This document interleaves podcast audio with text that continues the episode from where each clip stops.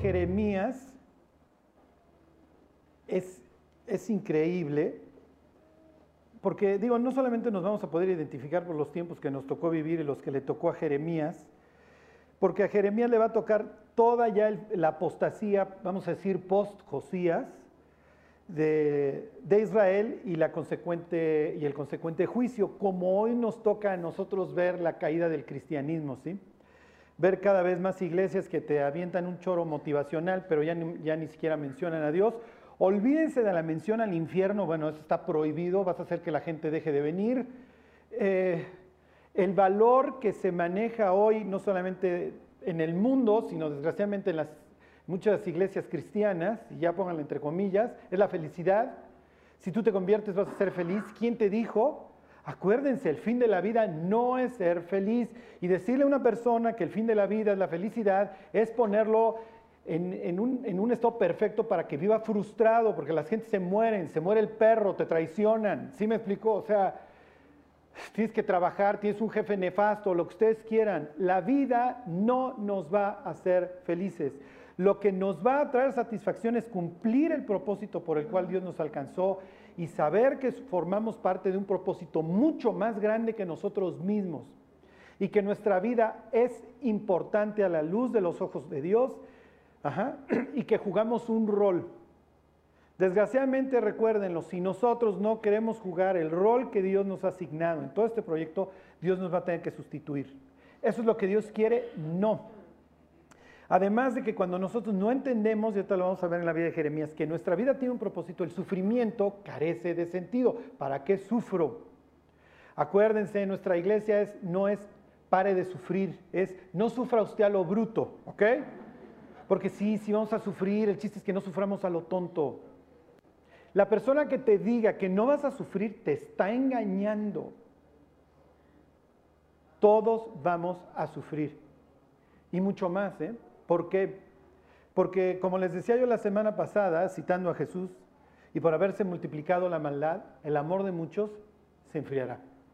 Y cada vez vamos a ver la desbandada de muchos cristianos eh, ir a la fornicación, ir al antro, y lejos de estimular, como dice la Escritura, de estimularnos los unos a los otros al amor y a una vida diferente, a las buenas obras, le llamaran los hebreos, los cristianos se van a estar estimulando para, para amar al mundo, y recuerden lo que escribe Santiago. La amistad con el mundo es enemistad contra Dios, porque Dios sabe que el mundo no nos hace bien, nos intoxica, nos daña. Es comer algo envenenado. Y como muchas veces Dios a través de los profetas llamaría a su pueblo una nación adúltera, así Santiago llama a los creyentes que aman al mundo, oh almas adúlteras. ¿No sabéis que la amistad con el mundo es enemistad contra Dios? Pero lo peor, lo peor es que nos gusta el yugo, nos gusta la esclavitud. Ajá. Ahorita lo vamos a ver un ejemplo clarísimo en la vida de los israelitas. Bueno, les hago el contexto histórico, se los recuerdo. Los que llevan 200 años este, partiendo el queso, como le quieran llamar, gobernando, dominando, son los desgraciados de los asirios, ¿se acuerdan? Los asirios son unos malditos, son unos inhumanos, estos tipos no tenían las neuronas espejo, estas que, te permiten tener empatía, de, entender el dolor ajeno, eran unos desgraciados y cada vez que conquistaban un pueblo hacían un escarnio de los reyes y de los hombres, sacaban que los pelaban, este, lo, hacían, los empalaban, etcétera. Y finalmente, pues cuánto puede durar un, imperio así, pues más o menos 200 años.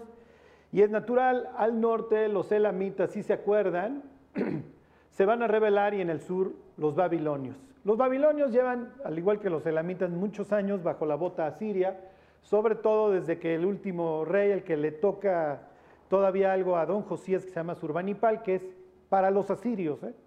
para el resto de los pueblos es nefasto, pero para los asirios es un tipazo don Asurbanipal.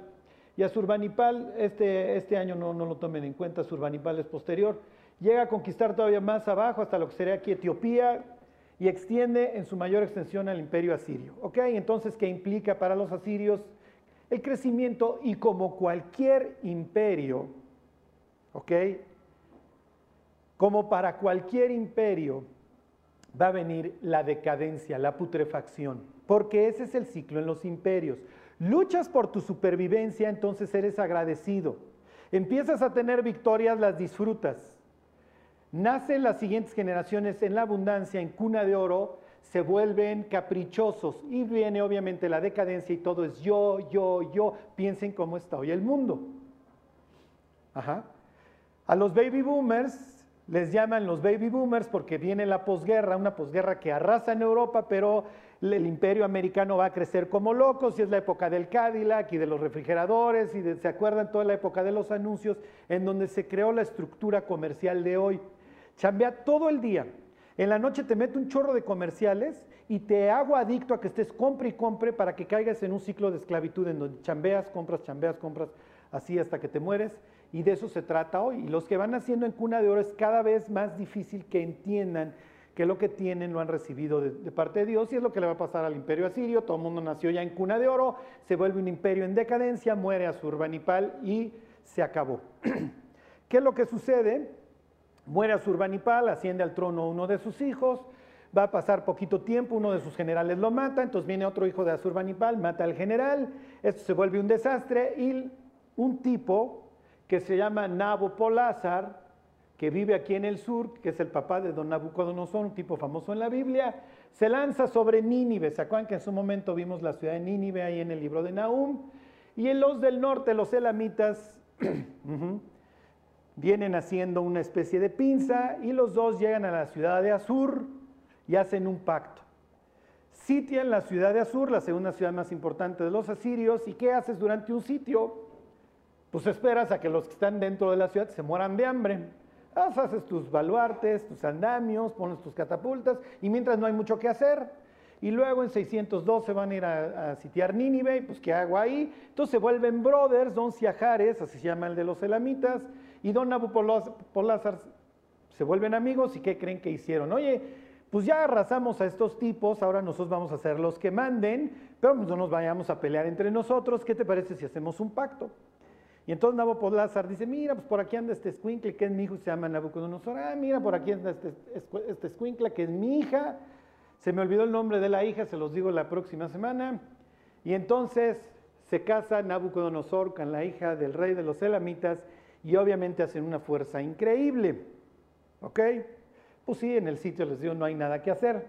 Como ella viene de las montañas, ella es una iraní, y este vive en las puras planicies de Babilonia y pues, en Irak no hay nada, y la otra extraña sus montañas, ¿qué creen que este le hizo para que no extrañara las montañas? ¿Quién se acuerda de sus clases de, primaria? Exactamente, entonces para que no extrañes las montañas, mi hija, te las hago aquí artificiales, y esa es la leyenda, para que se acuerden de los jardines colgantes de Babilonia. Ok, el último, el último que ya no es de esta casa reinante de Asurbanipal, de los emperadores asirios, va y huye aquí a Arán, por aquí anduvo, si se acuerdan, el patriarca Abraham. Y entonces, obviamente los egipcios no quieren a los asirios, pero ve que estos ya se hicieron brothers y va a haber mucha fuerza, mm, esto no me conviene. Y entonces, Faraón Necao, que es, es brioso y acaba de heredar el poder, dice, pues odio a los asirios porque nos pusieron manotas, pero tampoco me convienen los babilonios fuertes. Esta es mi oportunidad porque Israel está en un sitio estratégico, como tú comprenderás, ¿ok? Donde está el paso de todo el comercio por acá. Y entonces dice, no me conviene que este, tampoco los babilonios estén muy fuertes, yo quiero ser el reinante y entonces voy a ayudar ahora a los asirios, que ya están débiles, y ahora yo mando sobre los asirios. Y entonces se lanza para acá, para el norte, y le sale al encuentro un rey israelita que se llama Josías. Josías no tiene nada que hacer ahí, ¿se acuerdan? Lo más probable es que los mismos profetas le dicen, no tienes nada que hacer ahí. Y voy a ver si me han estado pelando todos estos domingos. ¿De dónde saco yo que el profeta Jeremías o Sofonías o Abacuc o Nahum, los de la época, le, le dijeron a Josías, no salgas, te van a matar? ¿Por qué? ¿Qué indica que este cuate sabe que no debe salir? Cuando sale a la batalla, ¿qué hace? ¿Quién se acuerda? Se disfraza, igual que Acab. Acab le dicen, si vas para allá te van a matar, mi cuate. Y entonces agarra y le pide al brutito de Josafat que se disfrace y el otro ahí va todavía de bruto y se disfraza, que es lo peor. Ajá. Y entonces te sale disfrazado, seguramente con mala conciencia, y finalmente, al igual que en el caso de acá, alguien echa una flecha, lo acaban matando y muere. Y aquí es donde nos quedamos en esta terrible historia. ¿Qué es lo que va a hacer Necao? Necao efectivamente llega, ayuda a los asirios, a Surubalit, lo ayuda, pero no le va a ir bien en esa batalla. Hagan de cuenta que va a haber más o menos un empate entre babilonios y la coalición asiria y egipcia. Y esto es lo que continúa en la historia. Ok, segunda de Crónicas 36. Dice, entonces el pueblo de la tierra tomó a Joacás, hijo de Josías, y lo hizo rey en lugar de su padre en Jerusalén. Acaba de morir el último rey piadoso de Israel, perdón, de Judá, en este caso del sur, y con él cualquier intento de avivamiento espiritual. Eso es lo más triste. Que se va a morir Josías y va a ser business as usual, como dicen los gringos. Volvamos a la idolatría de siempre. Este tipo era un exagerado, este tipo era un legalista. Además, ni estamos muy bien. Y vayan ustedes a saber lo que la gente decía. Pero todas las cosas que durante la época de Sofonías, ¿se acuerdan? Durante la predicación de Sofonías de que ah, se subían al techo y adoraban a los astros y todo esto, a eso vuelven. Y eso es lo más triste.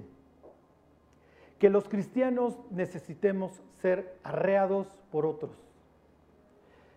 Que no tenga Dios la capacidad,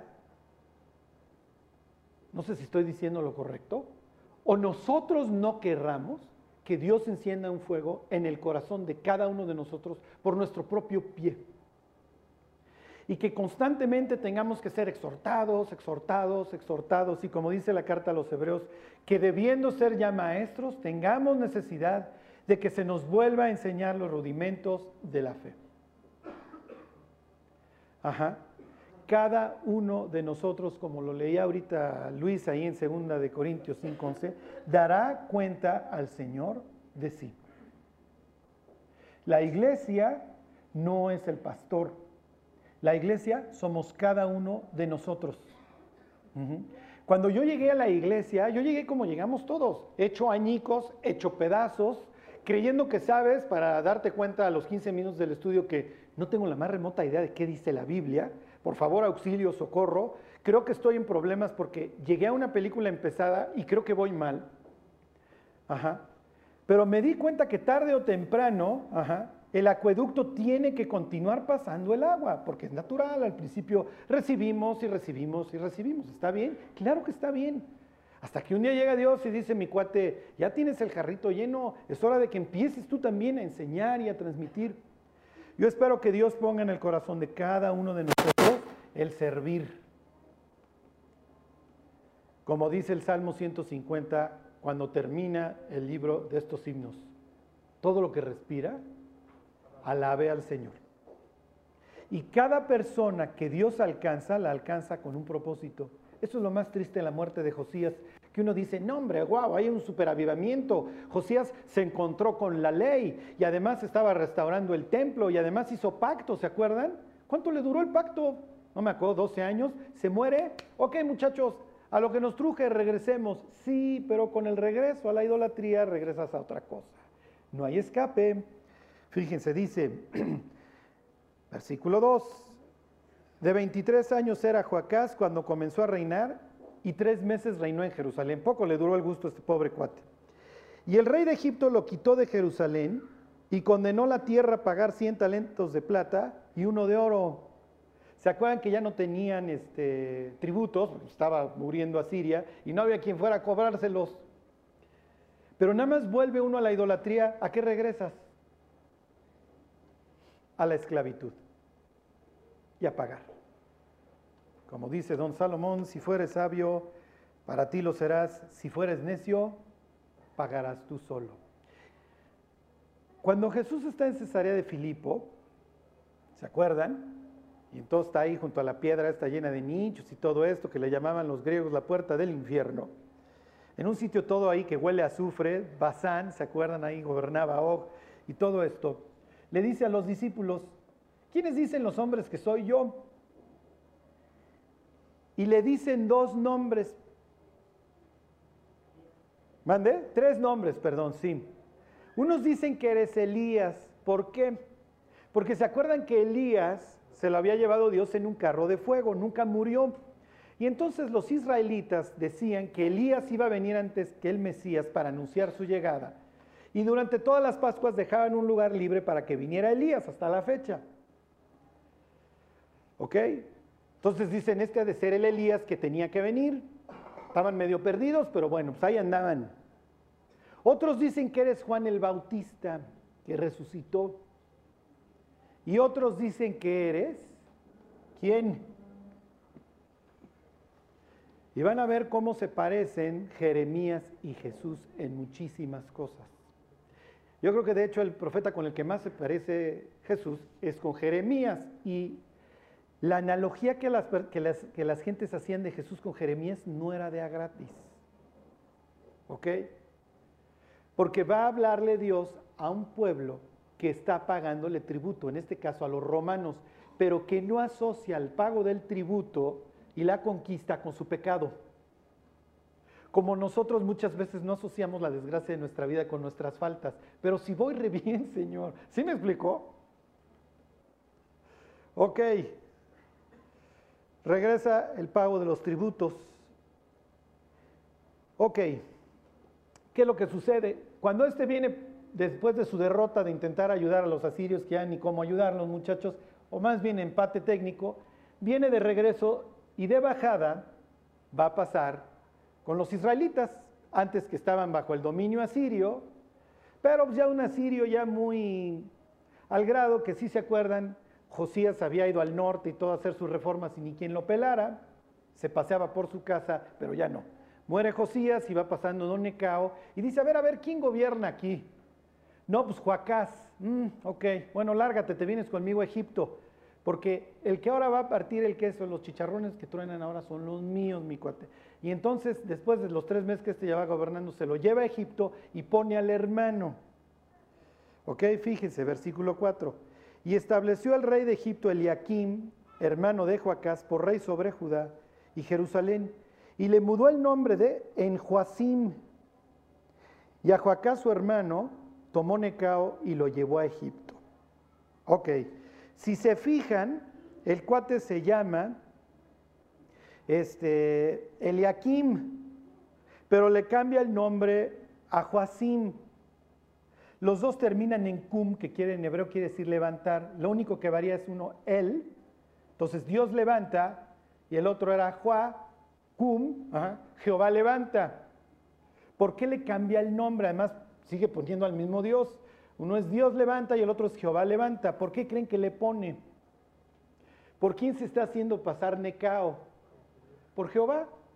Le cambia el nombre para tener una señal de autoridad sobre él. Además, ya no te llamas Juan Pérez, ahora te llamas Pedro Páramo, mi cuate. Porque yo mando aquí.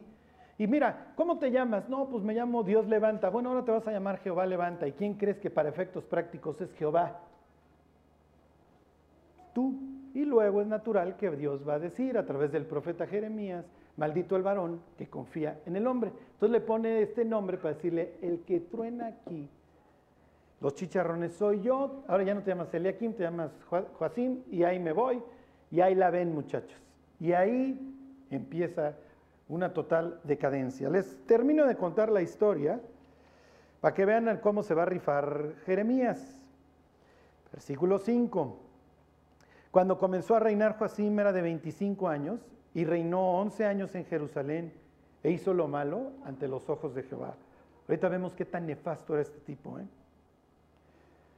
Y subió contra el Nabucodonosor, rey de Babilonia, y lo llevó atado con cadenas. Y ya no va a hablar de su muerte. El libro de Jeremías sí va a hablar de su muerte, pero hagan de cuenta que Dios dice, mira mi hijo no tengo nada, absolutamente nada que decir acerca de ti, ya lárgate. Versículo 7. También llevó Nabucodonosor a Babilonia de los utensilios de la casa de Jehová y los puso en su templo en Babilonia. Los demás hechos de Joacim y las abominaciones que hizo y lo que en él se halló, está escrito en el libro de los reyes de Israel y de Judá, y reinó en su lugar Joaquín, su hijo, y Joaquín, su hijo, regrésame tantito, Juan, va a gobernar otros tres meses. Ok, váyanse a Jeremías al capítulo primero. Y les voy a contar cómo es el gobierno de Joacín y estos 11 años terribles. Y les digo lo que acabamos de leer. Sucede que pasa Necao, se sigue Egipto, se lleva al rey este, deja al títere que va a gobernar 11 años.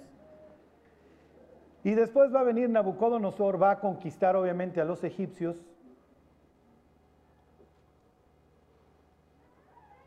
Aquí en el, ¿qué es este? En el Tigris o en el Éufrates, no me acuerdo, una de sus orillas, en Carquemis, va a luchar contra Necao, le va a ganar ahora sí Nabucodonosor, va a venir aquí hasta abajo. Y Nabucodonosor va a venir a, a conquistar a los egipcios. Y de regreso, obviamente, va a poner ahora el al títere. Quiero decirles que Israel no va a volver a tener un minuto de paz desde aquel instante. Y si vieron las noticias la semana pasada, o que fue hace 15 días, cuando los americanos movieron su embajada, todo esto tiene un fin profético y no es bueno, ¿ok? Pero aquí tenemos más o menos, este, don Necao va a pasar, ahorita les digo, 608 más o menos, este, antes de Cristo. Y no va a volver a tener un rato de paz los pobres israelitas. En donde Dios está diciendo, no te ensoberbezcas, sino teme. Porque este es el pueblo de Dios y esta es la severidad con la que lo traté. Y como dice Jeremías, o como más bien dice Dios a través del profeta Jeremías, escondí de ellos mi rostro. Les escondí la cara. Claro, porque muchas veces les extendía yo los brazos y no quisieron. Entonces, miren, lo que vamos a ir leyendo a través del libro de Jeremías no es bonito, pero es, el jabón, es el zacate que necesitamos para alentarnos, mucho más en un tiempo como en el que estamos viviendo, en donde o la gente está depre o la gente está metida en el narcisismo, pero la culpa y el orgullo se vuelven un ciclo espantoso que hacen que las personas cada vez vayan peor en una espiral descendente y no es el proyecto de Dios para nuestras vidas. El proyecto de Dios para nuestra vida es que podamos ir anunciando las buenas nuevas y literalmente como Noé, súbete al arca, mi cuate, súbete al arca porque ya está bien nublado. Y cada alma que se vuelve a Dios de todo su corazón va a implicar una satisfacción para cada uno de nosotros increíble, en donde Dios te voltea a ver y te dice, ya ves, tu vida sirve para algo. Y tu vida puede impactar la vida de otra persona, no en este tiempo, sino para toda la eternidad. Como me decía una vez un amigo, cuando llegue al cielo, la primera persona que voy a ir a abrazar es a Cristo y le voy a dar las gracias por haberse subido a la cruz por mí, y luego voy a ir a abrazar a la persona que me habló. Porque ahorrarte el tema del infierno es bien fácil, ¿eh? Pero van a ver a un Jeremías, claro, así Dios lo va a llamar y le va a decir de qué se va a tratar su vida y le va a decir, no te preocupes, yo voy a estar contigo, mi Jeremías, pero lo que vas a estar viviendo es cuesta arriba. Piensen en un Jeremías está feliz, ve a Josías, ay, nos encontramos la Biblia, esto está increíble, y el rey lee la Biblia, y el rey es piadoso, y mira todas las limpias que está haciendo por toda la tierra, y, y hasta la Pascua celebramos y abrimos la Biblia. No, no, estamos de gane. Se muere Josías y Jeremías, pero no se preocupen muchachos, vamos a seguir adorando a Dios. Asciende al trono el rey este que dura los tres meses, vámonos. Bueno, a ver si el hermano escarmienta. No, el hermano es peor. Y ahora sí que ya éramos muchos y parió la abuela. Bueno, ahí está en Jeremías 1.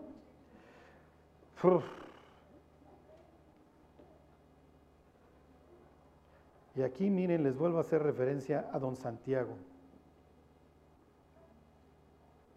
Dice Santiago, no os hagáis maestros muchos de vosotros sabiendo que recibiréis mayor condenación. No hay ningún problema si tenemos esta, eh, ¿cómo les diré? Estas ganas de servir a Dios y de enseñar.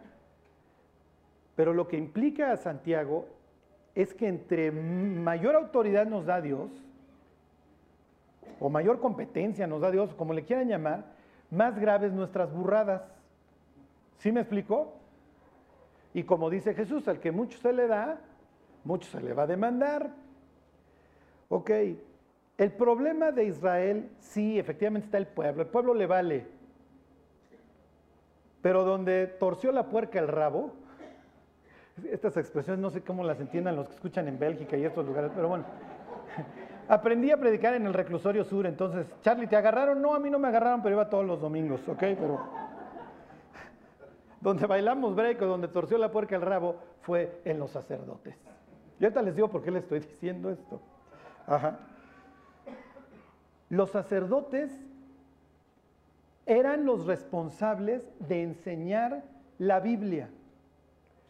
Charlie, enseñaban como hoy nosotros de esta manera, enseñaban sobre todo las leyes de la ley, la constitución, el Pentateuco, enseñaban muchas leyes este, rituales acerca de la limpieza, el kosher, el sábado, la circuncisión y todo esto, pero obviamente conocían el resto de lo que para entonces era la escritura, al grado que dice el profeta Malaquías, que los sacerdotes han de guardar la ley, perdón, han de guardar el conocimiento, porque los labios del sacerdote deben de guardar la ley y de su boca el pueblo encontrará el conocimiento. El sacerdote era el responsable, ¿se acuerdan? Leví quiere decir unir.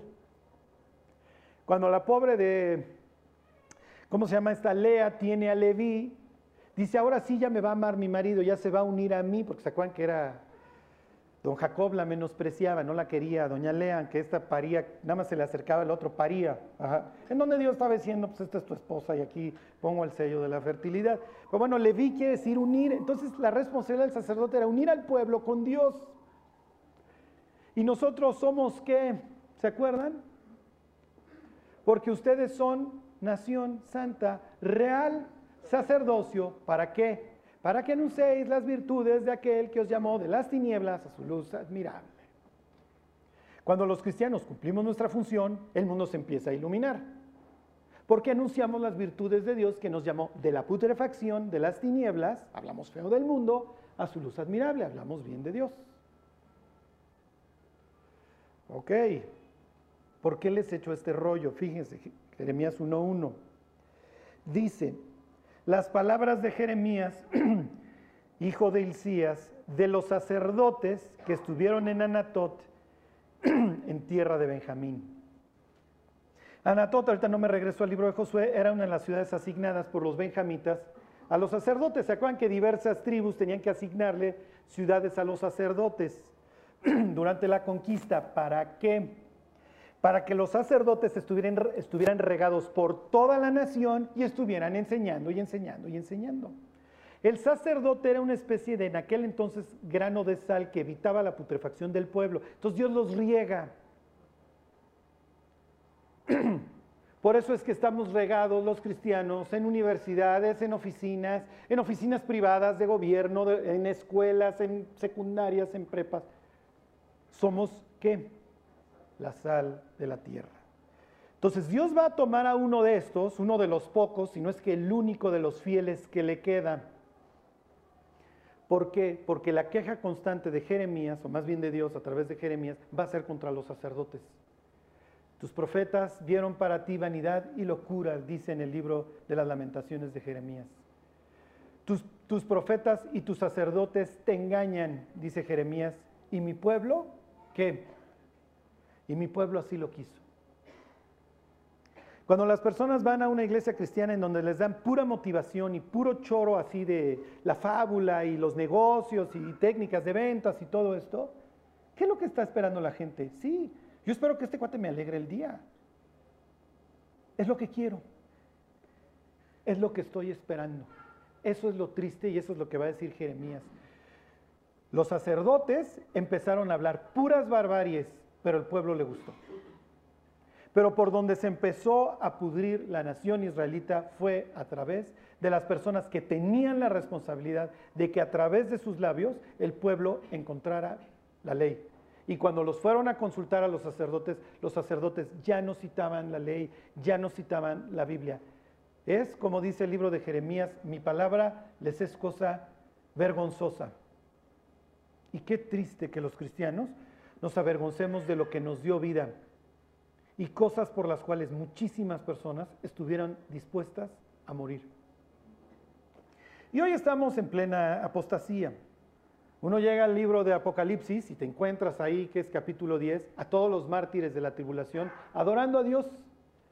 Porque ya cuando gobierne la bestia y empiecen los cortes de cabeza, las personas se van a empezar a definir, obviamente, y ahí la gente va a volver a amar a Dios con todo su corazón, al grado que ya no, van a estar, ya no van a estar debatiendo si le tiro la onda a fulanita aunque soy casado, si voy al antro o no. Ahí es, estoy dispuesto a que me corten la cabeza. Y qué horror que Dios tenga que poner al ser humano en esta elección. Los tiempos de bonanza, ¿se acuerdan? Son para buscar a Dios y para apuntalar, para disfrutar, pero disfrutar con Dios. Ok, entonces por eso es que como el sacerdocio y los profetas están totalmente en putrefacción, Dios va a llamar a uno de ellos, a uno de su misma estirpe, y con ellos se va a estar peleando Jeremías hasta el último día. Y ya los veremos, a Don Pasur y todos estos sacerdotes a los que Dios hace referencia en esta historia. Fíjense, me brinco al 2.8 ahí mismo, ahí en Jeremías. Háganse unas columnitas a la derecha. 2.8 dice, los sacerdotes no dijeron, ¿dónde está Jehová? Y los que tenían la ley no me conocieron, y los pastores se rebelaron contra mí, y los profetas profetizaron en nombre de Baal, y anduvieron tras lo que no aprovecha. Por eso es, ya les va a quedar grabado, que don Jeremías, al igual que otro, que otro profeta de unos años posteriores, pero de la misma época Ezequiel, por eso es que Dios está llamando profetas, está llamando de un mundo de apóstatas, está tomando a uno que todavía está buscando a Dios. Bueno, dice, versículo 2, palabra de Jehová que le vino en los días de Josías, se acabó ya las buenas épocas, mi Jeremías, rey de Judá, en el año décimo tercero de su reinado. Se va a echar ahí varios años. Si no mal recuerdo, se echó 36 este Josías, ¿se acuerdan? Él llega en el décimo tercero, se va a echar 23 bonitos. Le vino también en días de Joacim, hijo de Josías, rey de Judá. Esos va a ser 11 nefastos. Hasta el fin del año, un décimo de Sedequías, otro nefasto. Hijo de Josías, rey de Judá, hasta la cautividad de Jerusalén en el mes quinto. Ok. Vino pues, va a empezar su rollo, don Jeremías, vino pues palabra de Jehová a mí diciendo, antes que te formase en el vientre, te conocí, antes que nacieses, te santifiqué, te di por profeta a las naciones.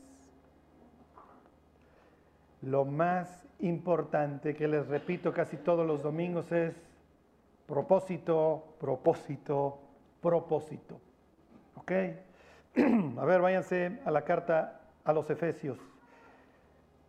Capítulo 2, versículo 10, un pasaje famoso de la Escritura. Dios nos tuvo que recrear, sí, es lo que narra todo el capítulo 2. Estábamos muertos en nuestros delitos y pecados, estábamos hechos añicos, el diablo nos gobernaba y éramos por naturaleza hijos de ira, lo mismo que los demás, siguiendo la corriente de este mundo, íbamos podridos en, este, en esta cloaca.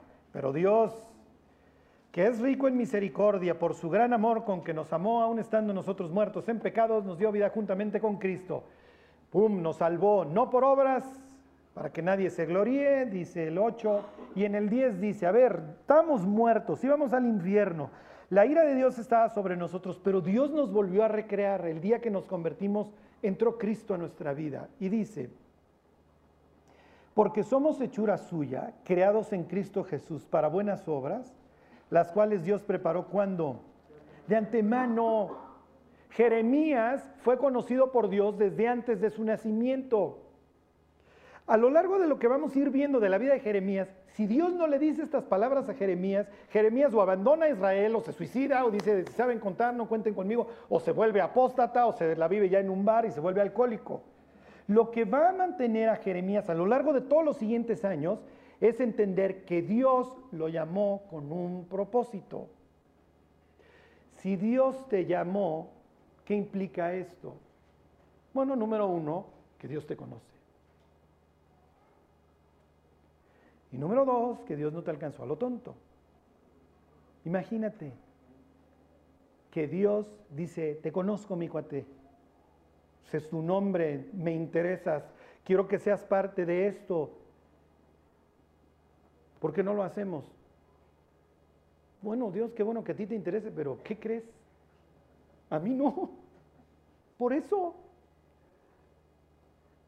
Porque Dios preparó el día que nos convertimos de antemano la vida hacia adelante. Dios tiene un proyecto. Fíjense en Pablo. Pablo, ¿se acuerdan? Le va a ir como en feria.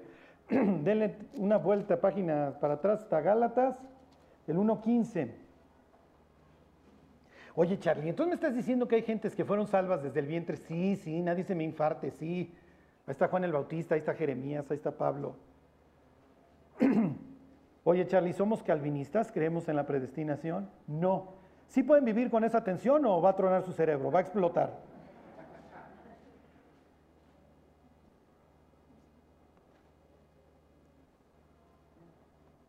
Es que a veces quisiéramos entender a Dios con que entendamos que Dios tiene un propósito. Ya la hicimos.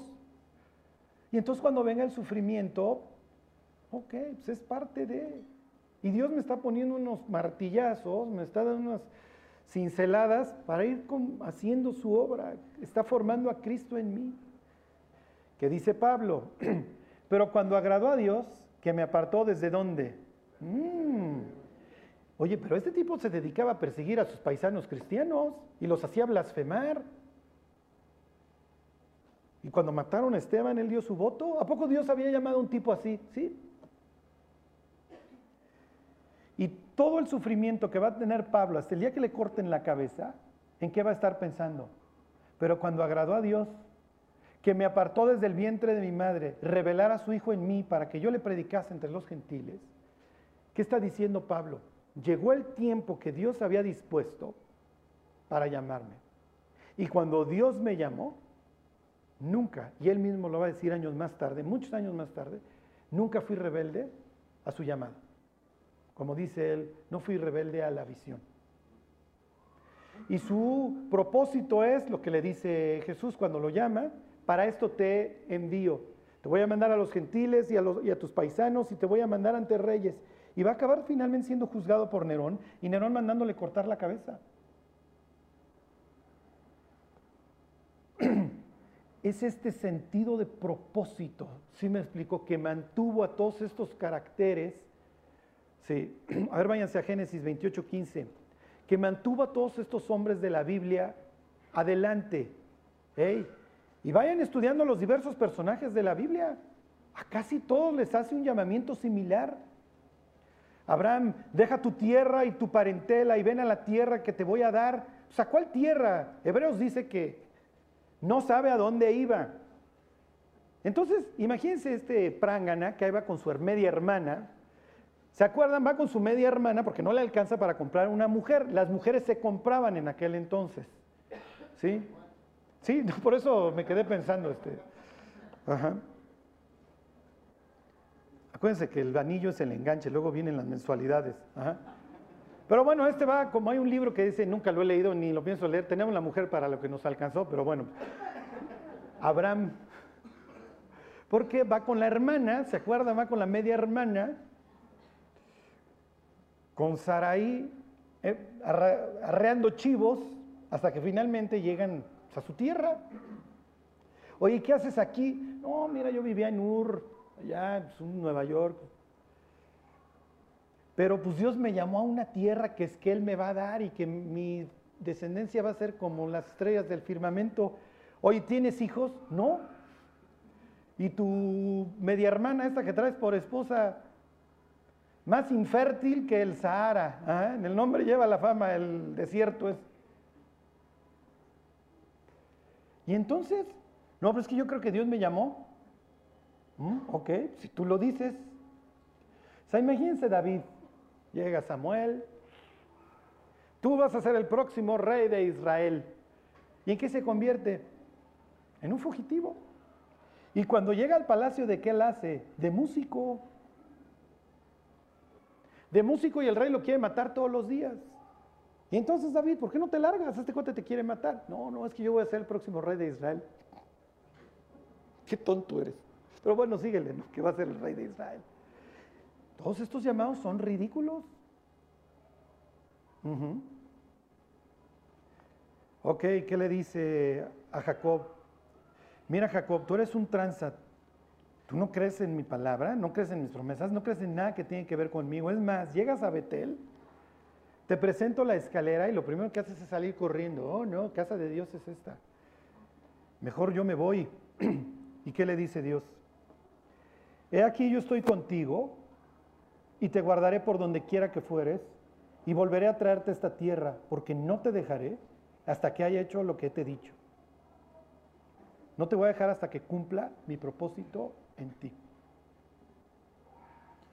Y todas estas personas que respondieron al llamado de Dios, les fue peor.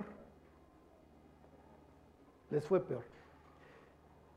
Yo no sé de dónde saca este Esteban cuando está hablando de Moisés. Pero Esteban dice que Moisés entendía que Dios lo había llamado a ser el salvador de su pueblo, a ser el bueno en su pueblo. Y entonces, como él va a ser el próximo salvador de su pueblo, este Moisés, sale a ver a los de su pueblo. ¿Se acuerdan? Y entonces ve que un egipcio está maltratando a un hebreo y lo agarra a trancazos y lo mata. Y de ahí, Moisés se va a convertir en un prófugo de la justicia y va a ser, va a ser este, 40 años pastor de ovejas. Años antes, cuando los israelitas llegan a Egipto, les dice José, digan que son pastores de ovejas y van a ver cómo el mismo faraón les da sus ovejas a que se las cuiden, porque para ellos ser pastor de ovejas es, una, es un oficio infamante, es mal visto. Moisés nace en el palacio, bueno, no nace en el palacio, pero crece en el palacio, ¿se acuerdan? Y Dios lo va a mandar a que se le salga toda la cultura y los valores egipcios, 40 años trabajando como pastor de ovejas. David va a ser llamado a ser el rey de Israel y lo siguiente que va a suceder en su vida son años de estar corriendo, de ser un prófugo, sí, pero no tendríamos los salmos. No tendríamos el Salmo 23, no tendríamos el Salmo 27. Ahí en esas cuevas es donde Dios nos forja. Dios llama aquí a Jacob y le dice, no te voy a dejar Jacob. ¿Y qué cree Jacob? No, pues yo voy a seguir transando. No, vas 20 años con un tipo que te va a considerar un esclavo. Un desgraciado que te va a decir, tus hijas, como caso de esclavo, digo, tus hijos son míos, eres como esclavo, lárgate tú solo si quieres, pero esto todo es mío. Ahora entienden. Charlie, es que yo llevo orándole a Dios que me cambie de trabajo. Ya entiendes por qué tienes a Labán por patrón. Es que Charlie, yo me, me, gustaría mudarme de casa y Dios no me contesta. Es que Charlie, yo llevo orando durante años por esto. No quiere decir que vayan a dejar de orar. Lo único que les quiero decir es que muchas veces Dios nos va a llamar a algo y nos va a forjar. Y lo único que nos va a mantener es, Dios me llamó, Dios me llamó, Dios me llamó. Y esto que hoy estoy viviendo es parte del proyecto de Dios y ni modo. Juan el Bautista es un perfecto desconocido, dice la Biblia, hasta el día de su manifestación a Israel, un tipo solitario, que andaba ahí, ¿se acuerdan? En harapos, comiendo langostas, no era langosta termidor, eran grillos, comía chapulines y miel silvestre. Oye, le puedo decir, estoy en un matrimonio difícil, estoy en un trabajo difícil, Estoy teniendo una paternidad difícil, me peleo con mis hijos. ¿Qué esperabas? ¿Qué vas a hacer? ¿Vas a salir corriendo? ¿O vas a recordar estas palabras de Génesis 28:15? No te voy a dejar. Y lo único que importa es que yo esté contigo.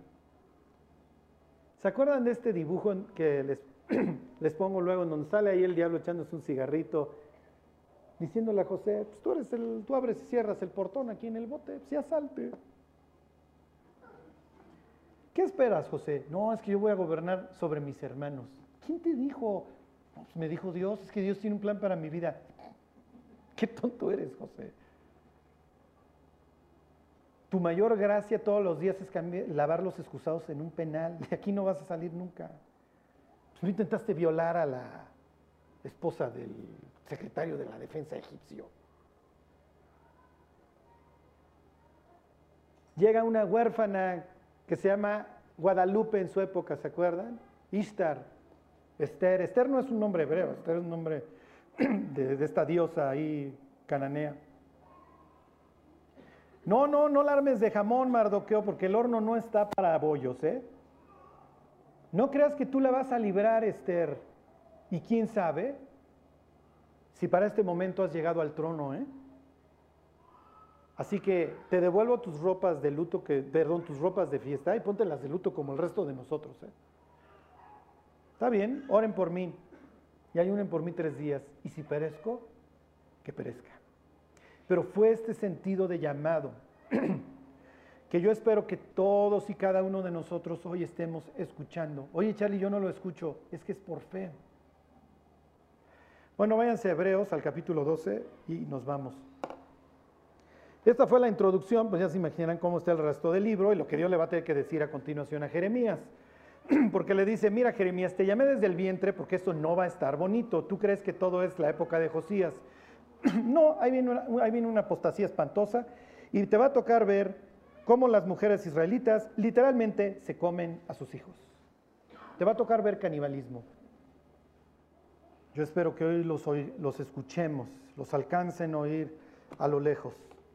Dice, por tanto, nosotros también, teniendo en derredor nuestro tan grande nube de testigos, despojémonos de todo peso, perdón, despojémonos de todo peso y del pecado que nos asedia y corramos con paciencia la carrera que tenemos por delante. Puestos los ojos en Jesús, el autor y consumador de la fe, el cual por el gozo puesto delante de él sufrió la cruz, menospreciando el oprobio y se sentó a la diestra del trono de Dios. Ok. El capítulo 11 habla de todos estos que vivieron por fe. Es un capítulo famoso en la Biblia. Y el autor de la carta a los hebreos, cuando ya está concluyendo su, carta, les dice a, a, esta iglesia que se la está llevando el tren y es una iglesia perseguida, les dice, tenemos en derredor una nube de testigos. Entonces, a correr muchachos, porque tenemos porras. Y va a hacer esta referencia que también va a hacer Pablo en muchas de sus cartas a los juegos que los judíos no eran de carrera y eso, ¿eh? pero a las carreras, a los juegos, ok, hoy te está llevando el tren, hoy tienes ratos difíciles y a lo lejos escuchas a un tipo que se la vivía corriendo, escuchas a Elías, no te rindas. Y escuchas a Jeremías, no te rindas, vale la pena, yo ya concluí, yo ya llegué a la meta. Escuchas a Israel, yo hice muchas burradas. Nunca le quise creer a Dios ni a sus promesas, pero aquí estoy. Me cambiaron el nombre de, de tranza a Dios lucha, porque Dios empezó a luchar todas mis batallas. Y luego tuve que sí, efectivamente, sufrir por mis hijos, pero alcancé la meta. Escuchas a Josías. yo era el único loco, el único loco en mi época, pero me encontré con la ley y la amé y la proclamé y limpié. Y entendí que Dios me había llamado, ¿se acuerdan? Ese día allá en el norte, en Betel.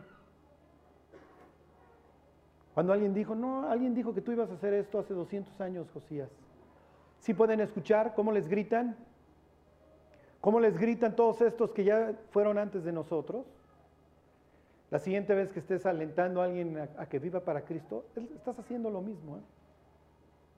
Estás volviendo parte de esa nube de gentes que dicen, yo conozco a Dios, síguele, síguele. ¿Por qué?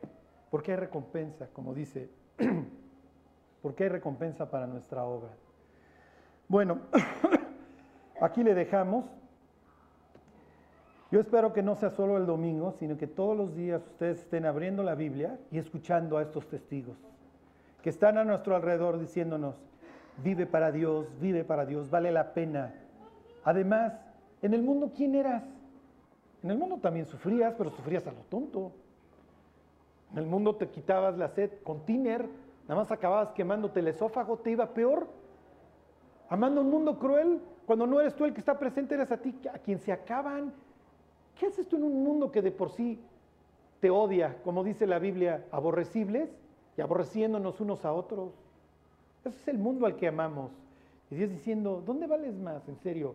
¿En un mundo que te odia de por sí? ¿A poco ustedes creen que el mundo ama a los suyos hasta el fin como lo hizo Jesús?